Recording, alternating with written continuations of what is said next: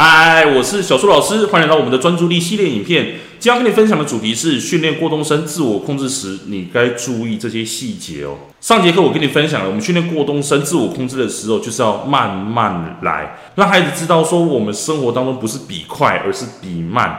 这样子，孩子他会有意识的去察觉到自己的状况，并且做到自我控制哦。那只是说，在训练孩子的这些过程当中，有一些细节你要注意的是，我们必须要降低事情的难易度。比方说，以上节课讲到排路队的这件事情来说，怎么样降低难易度呢？因为像一开始我在训练孩子的时候，他常常就是举手完跟我说之后，然后马上人就离开了。但是这样子的状况下，在一开始我就会跟孩子说。你有达到我给你的要求，你确实有先说再做了，那我觉得你做得很好。给予孩子这样子的鼓励，让孩子先有再说。那或者是说，像我在上课的时候遇到一个状况，就是孩子他很喜欢玩自动笔。那玩自动笔的时候，其实自动笔孩子常常玩着玩着，然后就坏掉了。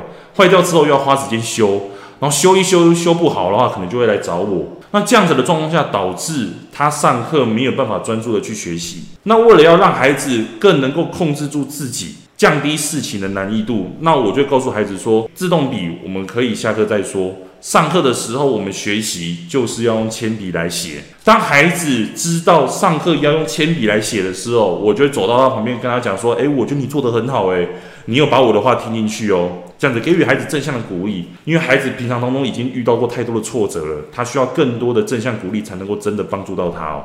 好，今天跟你分享到这里，我们下节课再见喽。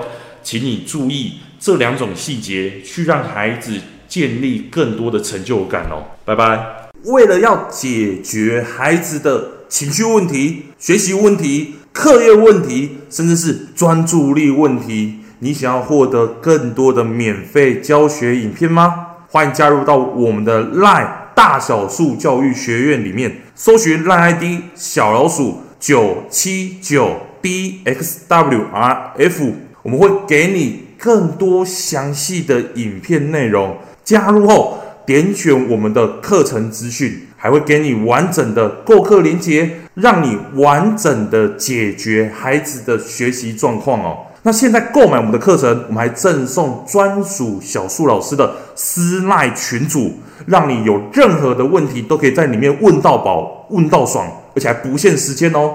那我们就课堂上见吧。